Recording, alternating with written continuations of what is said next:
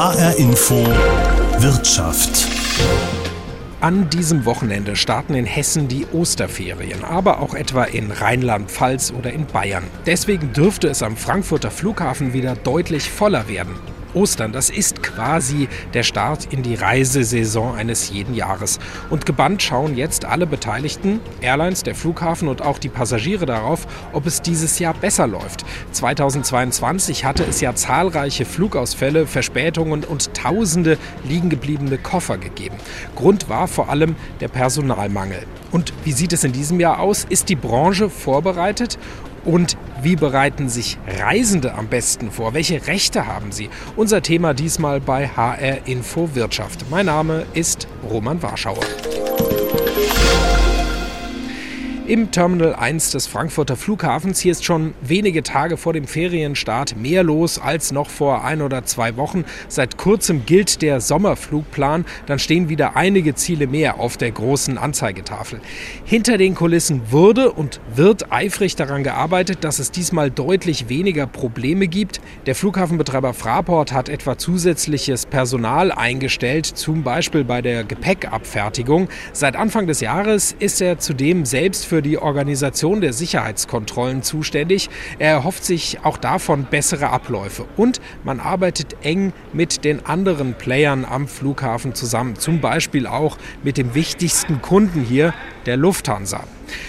Robert Jahn ist Stationsleiter der Lufthansa in Frankfurt. Ich habe mit ihm kurz vor dem letzten Schultag gesprochen. Herr Jahn, etwa 350 Starts am Tag haben Sie hier von Frankfurt aus nun im Sommerflugplan. Ich könnte mir vorstellen, hinter den Kulissen laufen noch die letzten Vorbereitungen, dass dann in den Osterferien auch möglichst alles reibungslos läuft. Ja, absolut. Die Spannung steigt, das ist keine Frage. Ähm, und wir freuen uns auf Ostern. Wir sind gut vorbereitet. Wir haben ganz viele Menschen eingestellt, in Summe fast 500, die wir jetzt auch teilweise schon an Ostern begrüßen können hier in der Operation.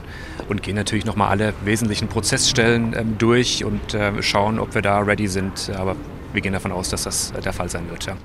Also Sie haben es gesagt, schon 500 Leute haben Sie jetzt nochmal zusätzlich eingestellt. Das sind Kolleginnen und Kollegen, die dann hier, hier am Boden tätig sind, also beispielsweise beim Check-in-Schalter. 500 mehr, ist das dann auch wirklich mehr als noch vor einem Jahr?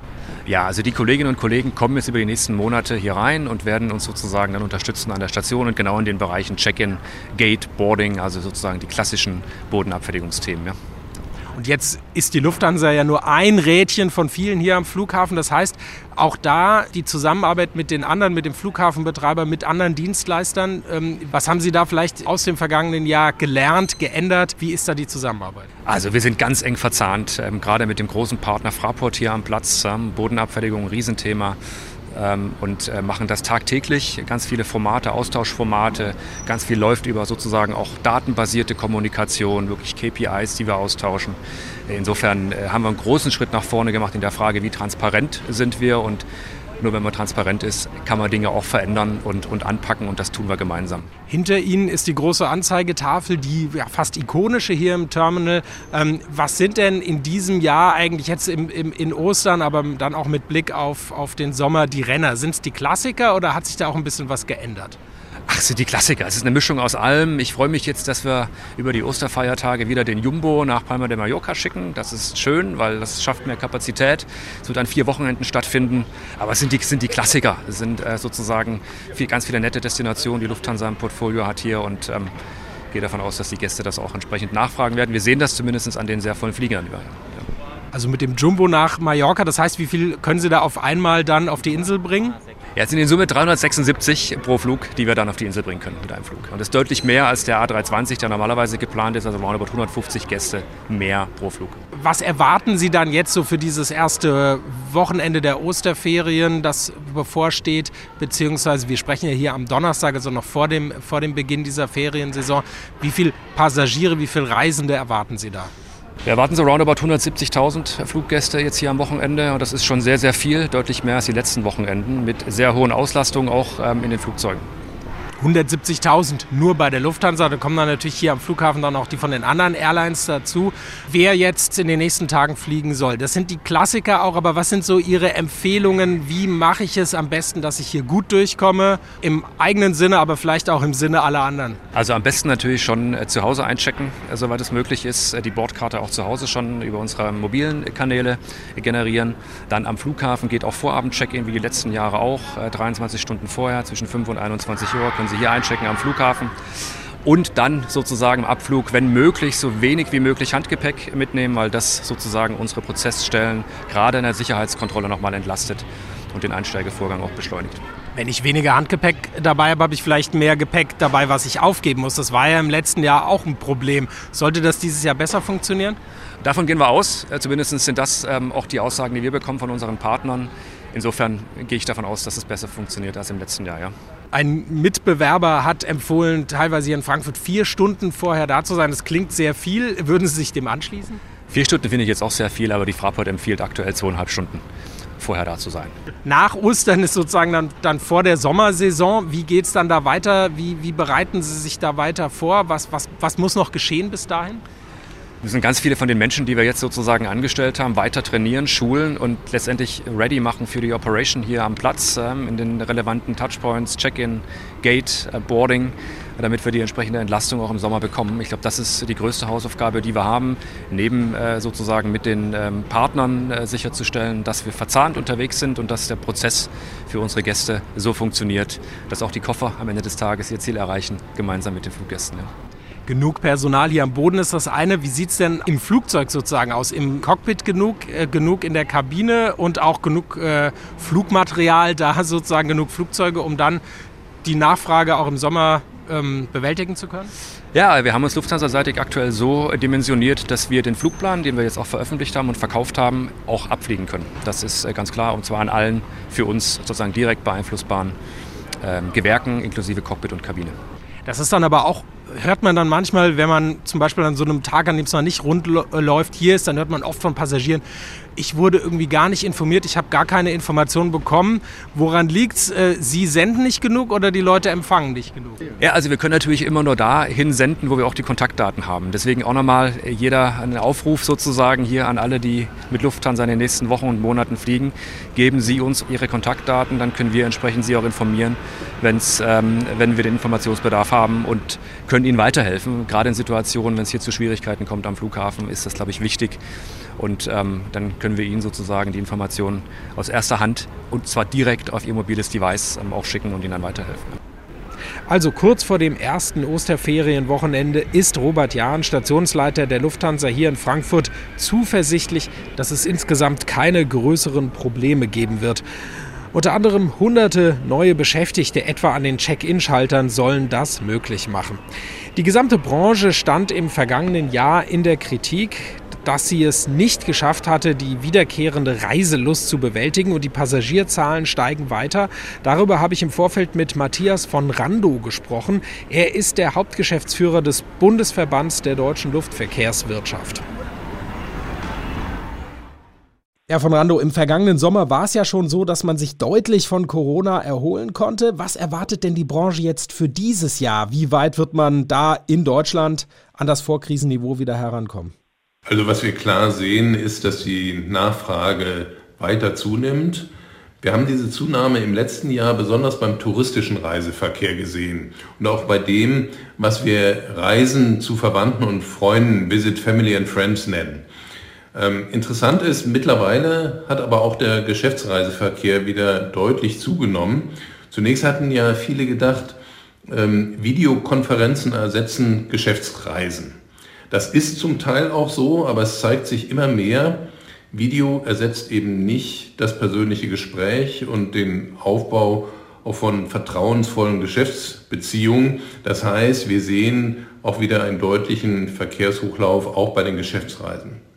Und die Frage ist, was heißt das denn nun für den Reiseverkehr insgesamt? Wenn wir auf die nächsten sechs Monate schauen, dann rechnen wir mit insgesamt 10% mehr als im Vergleichszeitraum des letzten Jahres. Und wenn man auf den Flughafen Frankfurt guckt, sogar mit rund 15% mehr. Und das bedeutet natürlich eine enorme Herausforderung für uns alle, denn wir wollen ja einen möglichst reibungslosen Reiseverkehr ermöglichen. Jetzt gab es ja im vergangenen Sommer teilweise große Probleme durch Kapazitätsengpässe an vielen Stellen. Das betraf die Flughäfen, die Airlines, aber auch der Luftraum war eine Engstelle. Vor diesem Hintergrund haben die Airlines und die Flughäfen jetzt die Kapazität so weit nochmal ausgebaut und das Angebot so weit ausgebaut, wie auch die Nachfrage ist? Oder fahren die da den Betrieb eher noch ein bisschen mit an, angezogener Handbremse? Also erstmal ist es so, dass natürlich die Unternehmen auch vor dem Hintergrund der Erfahrung des letzten Jahres mit dem Verkehrshochlauf natürlich enorm sich engagiert haben an ganz vielen Stellen, Personal- und äh, Prozessoptimierung. Es ist an allen Stellen deutlich mehr Personal rekrutiert worden. Das ist nicht einfach, weil wir natürlich äh, inzwischen auf dem Arbeitsmarkt auch Engpässe haben in Deutschland unseren Nachbarländern. Aber trotzdem ist es überall an allen Stellen mehr Personal rekrutiert worden. Wir haben gesehen, dass bei den äh, Check-in-Schaltern wir Entlastung schaffen können durch eben vermehrten Online-Check-in. Und auch für die Gepäckaufgabe gibt es jetzt in dieser Sommerreisesaison deutlich mehr Automaten an den Flughäfen. Und was wir auch sehen, es ist gearbeitet worden daran, dass mehr Reserveflugzeuge und auch mehr Reservecrews ähm, zur Verfügung stehen. Bei dieser Vorbereitung auf diesen äh, Sommerreiseverkehr, auf den Sommerflugplan haben alle da intensiv zusammengearbeitet, die Flughäfen, die Airlines, Bodenabfertiger, aber eben auch die Behörden und Polizeidienststellen. Trotzdem, es wird an den Tagen des Ferienbeginns sehr eng werden. Wir stehen ja jetzt am Ferienbeginn auch in Hessen.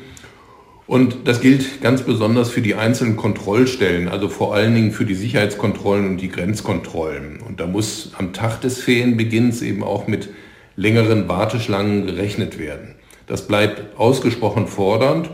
Und egal, ob die Kontrollen in der Organisationsverantwortung der Polizeibehörden sind oder, so wie das ja in Frankfurt jetzt seit Anfang des Jahres ist, auch in der Verantwortung der Fraport. Deswegen haben wir den Passagieren auch empfohlen, an diesen einzelnen Tagen mehr Zeit einzuplanen.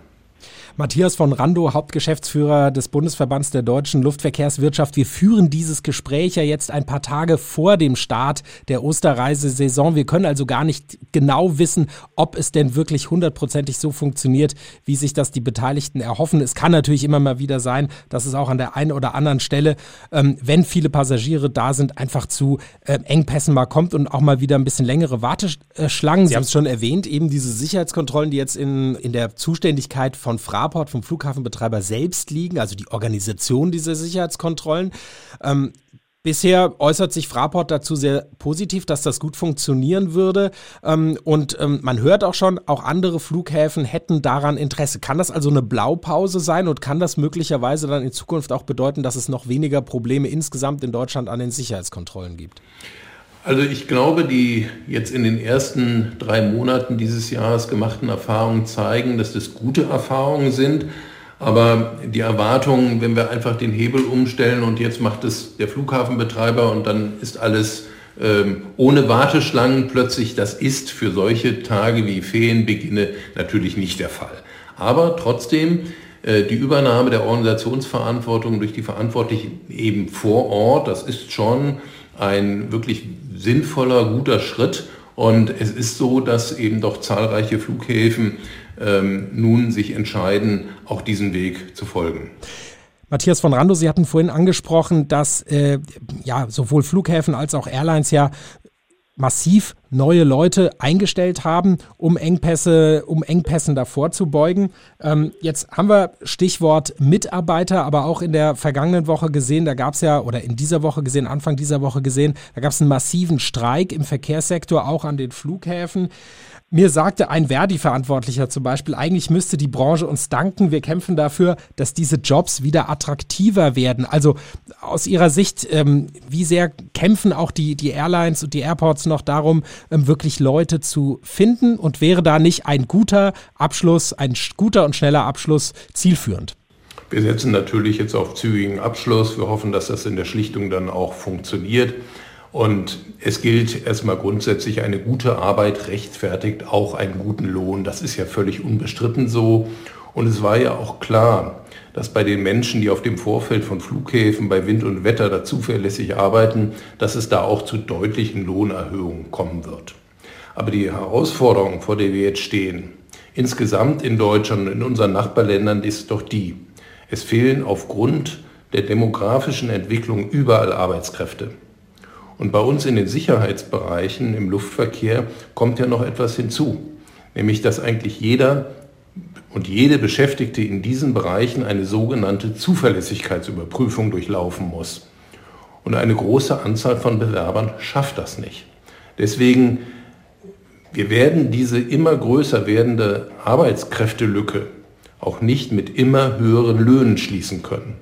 Wir brauchen schlicht mehr Arbeitskräfte in Deutschland und deswegen begrüßen wir ja auch, dass die jetzige Bundesregierung das Thema mit einem Arbeitskräftezuwanderungsgesetz auch anpackt. Das hat das Bundeskabinett jetzt diese Woche beschlossen und das ist der richtige Weg, den unterstützen wir. Einfach weil Sie sich da im Wettbewerb mit vielen anderen Playern, anderen Industriezweigen auch befinden. Eben. Und deswegen wird dieses, diese Herausforderung dieser immer größer werdenden Arbeitskräftelücke nur tatsächlich bewältigt werden können, wenn wir verstehen, dass wir unsere Arbeitsmärkte öffnen müssen, auch für Arbeitskräftezuwanderung aus Drittstaaten. Matthias von Randow, sprechen wir noch über das Thema Preise.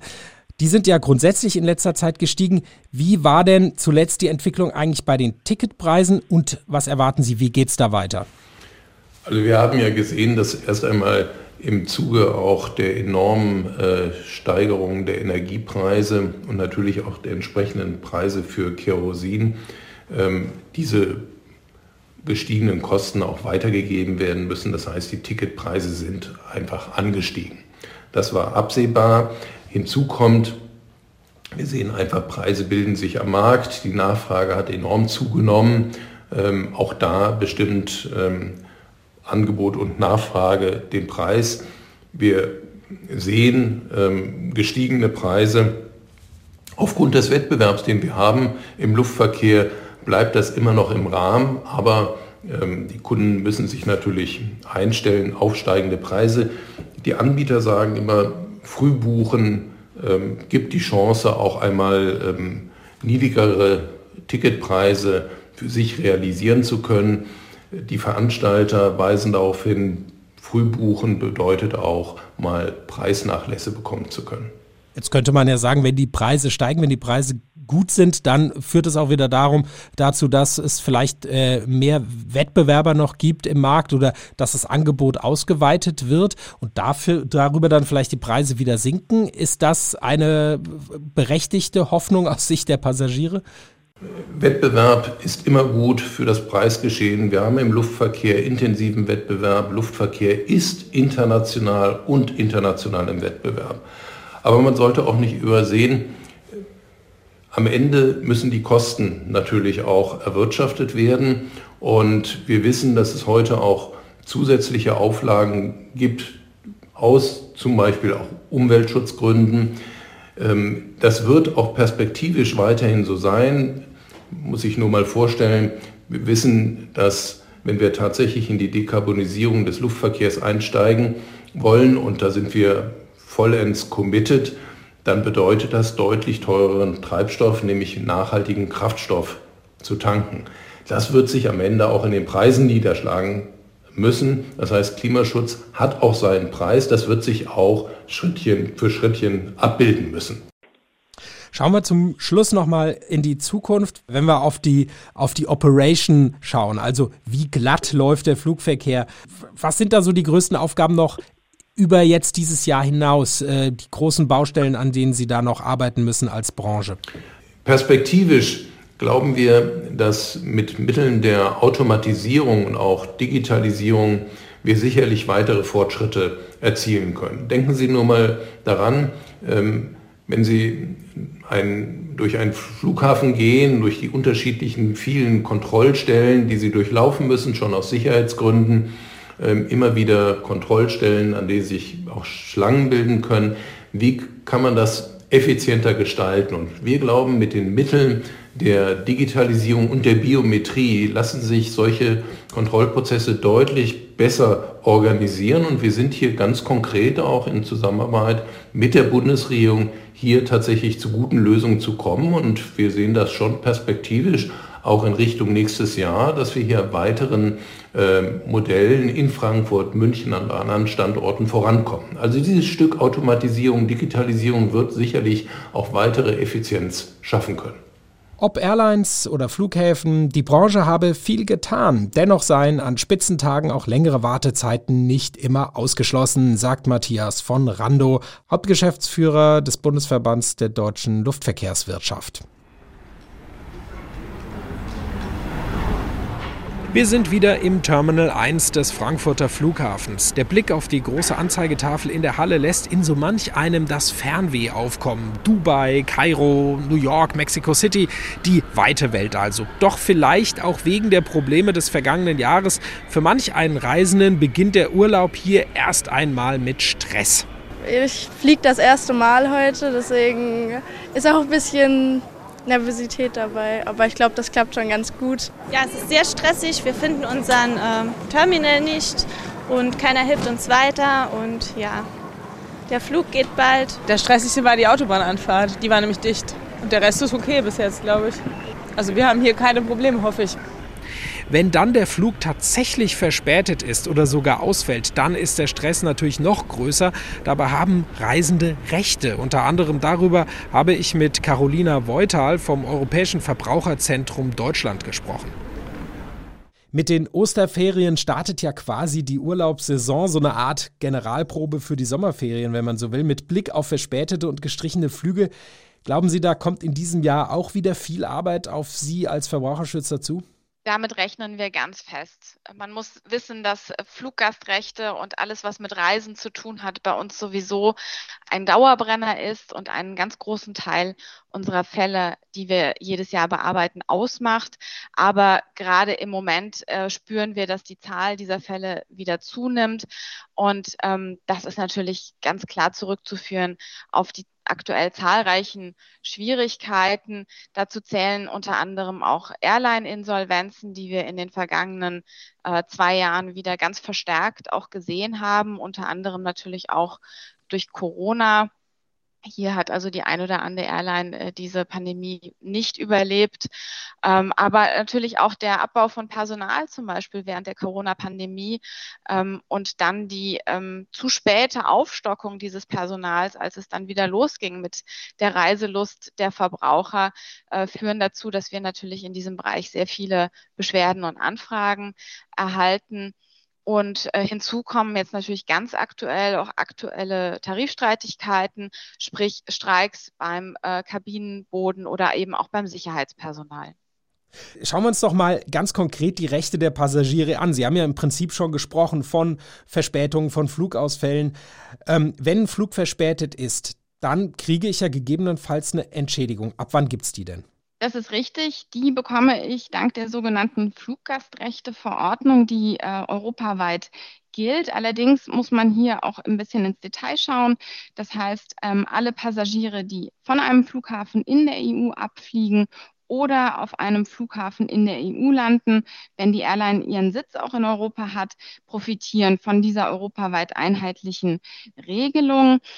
Dazu muss man wissen, wenn man von einer Flugverspätung ähm, betroffen ist, dann richtet sich das Ganze nach der äh, Verspätung bei der Ankunft. Es muss sich hier also um eine Verspätung von mindestens drei Stunden handeln. Alles darunter berechtigt leider nicht zu einer entsprechenden ähm, Ausgleichszahlung. Und danach ist es so, dass sich die äh, Höhe der Entschädigung, auf die ich hier dann äh, Anspruch habe, nach der Flugstrecke richtet. Also das Ganze ist gestaffelt äh, nach Kurz-, Mittel- und Langstrecke. Und dann habe ich Entschädigungen zwischen 250 und 600 Euro. Wichtig ist auch zu wissen, dass ähm, die Passagiere schon ähm, während der Wartezeit auf den verspäteten Flug zum Beispiel auch Anrecht auf sogenannte Betreuungsleistungen haben. Äh, darunter versteht man zum Beispiel kostenfreie Mahlzeiten, Erfrischungen, aber auch solche Dinge wie kostenlose Telefonate oder die Möglichkeit, eine E-Mail zu schreiben, falls ich eben meinen weiteren Reiseverlauf entsprechend umplanen möchte. Und hinzu kommt auch, falls der eigentliche Flug dann vielleicht mit sehr großer Verspätung erst startet, also zum Beispiel erst am darauffolgenden Tag und es liegt eine Nacht dazwischen, dann muss die Airline mich eben auch kostenfrei in einem Hotel unterbringen. In der Regel wird das in Flughafennähe stattfinden und muss dann auch dafür sorgen, dass ich zwischen Flughafen und Hotel hin und her ähm, auch transportiert werde. Sie hatten es ja schon erwähnt, äh, theoretisch kann sich ja so ein Flug auch wirklich sehr lange verspäten, auch mal bis zum nächsten Tag. Und für den einen oder anderen Reisenden ist dann vielleicht der Reisegrund hinfällig. Ähm, kann ich dann auch sagen, äh, ich würde gerne von dem Flug zurücktreten, ich will mein Geld zurückhaben? Ja, natürlich, das ist möglich. Sie müssen äh, keine Reise antreten, äh, wenn bereits bei, bei Abflug ersichtlich ist, dass die Reise für Sie ähm, keinen Sinn mehr macht, weil Sie zum Beispiel ähm, ja, einen Termin verpassen oder eben auch weitere ähm, Reiseschritte danach geplant haben, die Sie dann einfach nicht mehr wahrnehmen können. Das heißt, in diesem Fall können Sie zusätzlich äh, die Erstattung des Ticketpreises fordern. Ja wenn es wegen eines Streiks eine Verspätung gibt, habe ich dann auch Anrecht auf so eine Entschädigung? Hier muss man auf jeden Fall unterscheiden, wer streikt. Ist es tatsächlich die Airline, die streikt, also das eigene Personal? Dann ist die Airline dafür auch entsprechend verantwortlich und muss hier entweder die Erstattung des Reisepreises oder eben einen entsprechenden Ersatzflug anbieten. Etwas anders sieht es leider aus, wenn zum Beispiel das Sicherheitspersonal an der Sicherheitskontrolle oder aber auch bei der Flugsicherung streikt. Auf diese Verzögerungen bei den Kontrollen beispielsweise haben die Fluggesellschaften keinen Einfluss. Verspätung ist das eine, das andere ist ja ein Flug fällt aus und das möglicherweise sehr kurzfristig. Gelten dann dieselben Regeln? Wichtig ist bei dem Flugausfall, wann ich über diesen Flugausfall informiert wurde. Ähm, ist das mehr als zwei Wochen vor dem Abflug geschehen? Dann habe ich keinen Anspruch auf Entschädigung, sondern kann lediglich den Ticketpreis zurückverlangen. Ähm, erfolgt diese Information an mich über den Flugausfall weniger als zwei Wochen vor dem Abflug, dann habe ich entsprechend ähm, je nach Einzelfall eben auch Anspruch auf eine Entschädigung. Auch hier richtet sich die Höhe der Entschädigung wieder nach der Flugstrecke, die ursprünglich geplant war. Ähm, wichtig ist vielleicht auch noch ein Detail. Ähm, weil das von den Airlines immer gerne auch eingewendet wird. Technische Defekte sind nicht per se außergewöhnliche Umstände, sondern grundsätzlich ist die Airline verpflichtet, ihre Flotte natürlich flugfähig zu halten und insbesondere auch ähm, zum Beispiel Ersatzteile oder ähnliches vorzuhalten oder auch ganze Ersatzmaschinen. Gibt es denn was zu beachten, damit sich eine Airline nicht so leicht raustricksen kann? Also sollte ich mir zum Beispiel die Verspätung schon möglichst schriftlich am Flughafen bestätigen lassen, damit ich da was in der Hand habe? Unbedingt sollte man hier darauf achten, dass man das auch nachweisen kann. Nachweise sind immer wichtig. Das heißt, erstellen Sie Screenshots zum Beispiel der Airline-App, in der Sie über die Verspätung oder den Ausfall des Fluges informiert werden. Fotografieren Sie die Anzeigetafel oder auch bei komplexeren ähm, Sachverhalten und Schwierigkeiten bei der Reise kann es sich anbieten, andere Reisende um ihre Kontaktdaten zu bitten, damit man sie für den Fall der Fälle auch als Zeugen benennen kann. Und ansonsten gilt, Rechnungen, Boardingpässe, Gepäckscheine etc. sollte man immer erst dann entsorgen, wenn wirklich alles gut geklappt hat mit der Reise. Wir sprechen mit Carolina Voital vom Europäischen Verbraucherzentrum Deutschland. Jetzt gibt es ja Dienstleister, die einem ja die Arbeit abnehmen, wenn man sich da mit der Fluggesellschaft oder wenn man von der Fluggesellschaft eine Entschädigung haben will. Man tritt sozusagen seine Ansprüche an die ab, die erledigen das für einen, behalten natürlich einen Teil der Entschädigung dann ähm, selbst ein. Aus Ihrer Sicht, grundsätzlich kann man solche Dienstleister in Anspruch nehmen? Also natürlich sind uns diese Dienstleister bekannt ähm, und es ist jedem selbst überlassen, ob er die nutzen möchte. Wir sind aber tatsächlich der Meinung, dass es hier sehr viele, sehr gut funktionierende Alternativen gibt, die für den Verbraucher kostenfrei sind und die man aus unserer Sicht zuerst nutzen sollte, bevor man auf solche Dienstleister zugeht. Denn wieso sollte man hier bei teilweise eben auch nicht ganz so hohen Summen äh, auch noch zusätzlich Geld verschenken? Es gibt hier tatsächlich unter anderem natürlich das Europäische Verbraucherzentrum Deutschland, das helfen kann, wenn sich die Beschwerde gegen ein europäisches Flugunternehmen richtet. Das Ganze ist für den Verbraucher, wie gesagt, kostenfrei. Ähm, es gibt aber auch zum Beispiel Schlichtungseinrichtungen, an die man sich wenden kann. Und äh, das Schöne zum Beispiel bei der Schlichtung ist auch, dass die Verjährung äh, gehemmt wird, wenn man sich an diese wendet.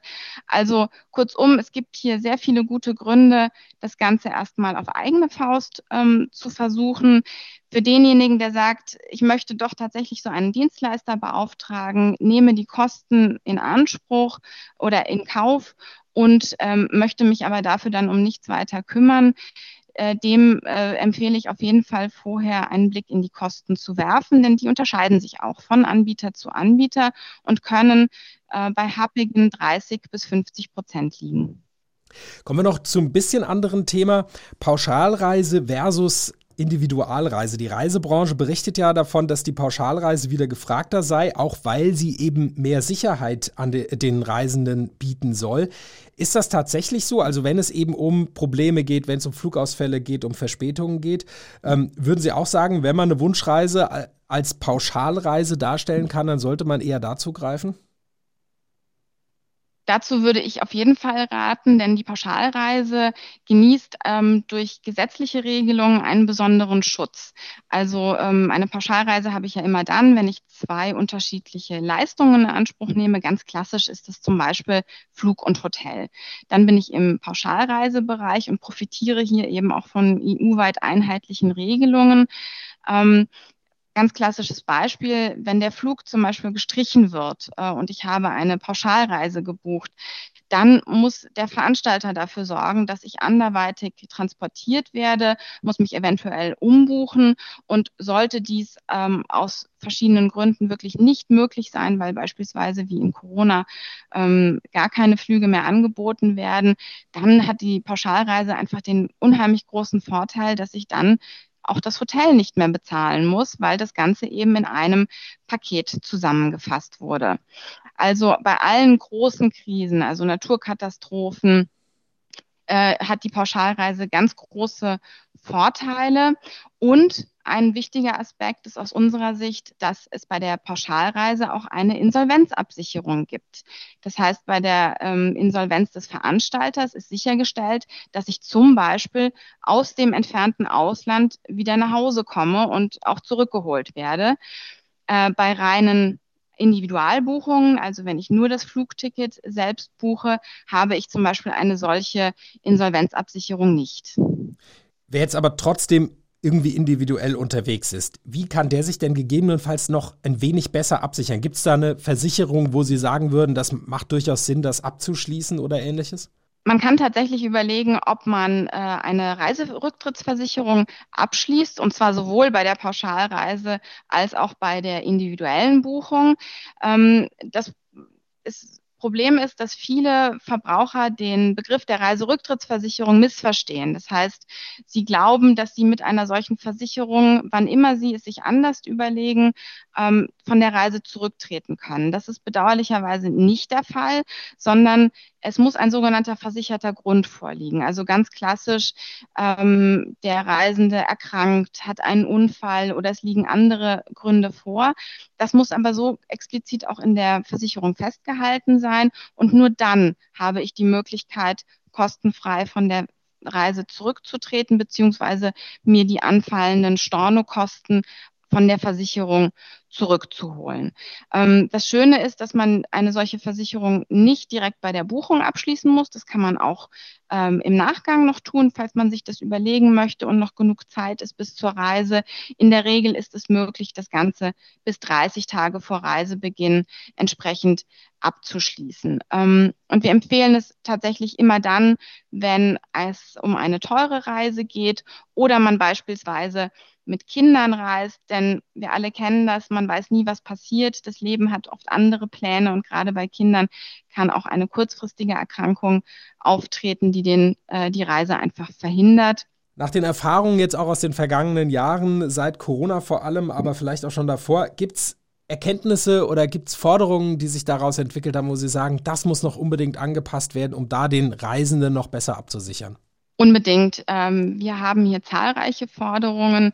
Ähm, eine der Hauptforderungen bezieht sich auf die beispielsweise Insolvenzabsicherung ähm, im Falle einer Airline-Pleite.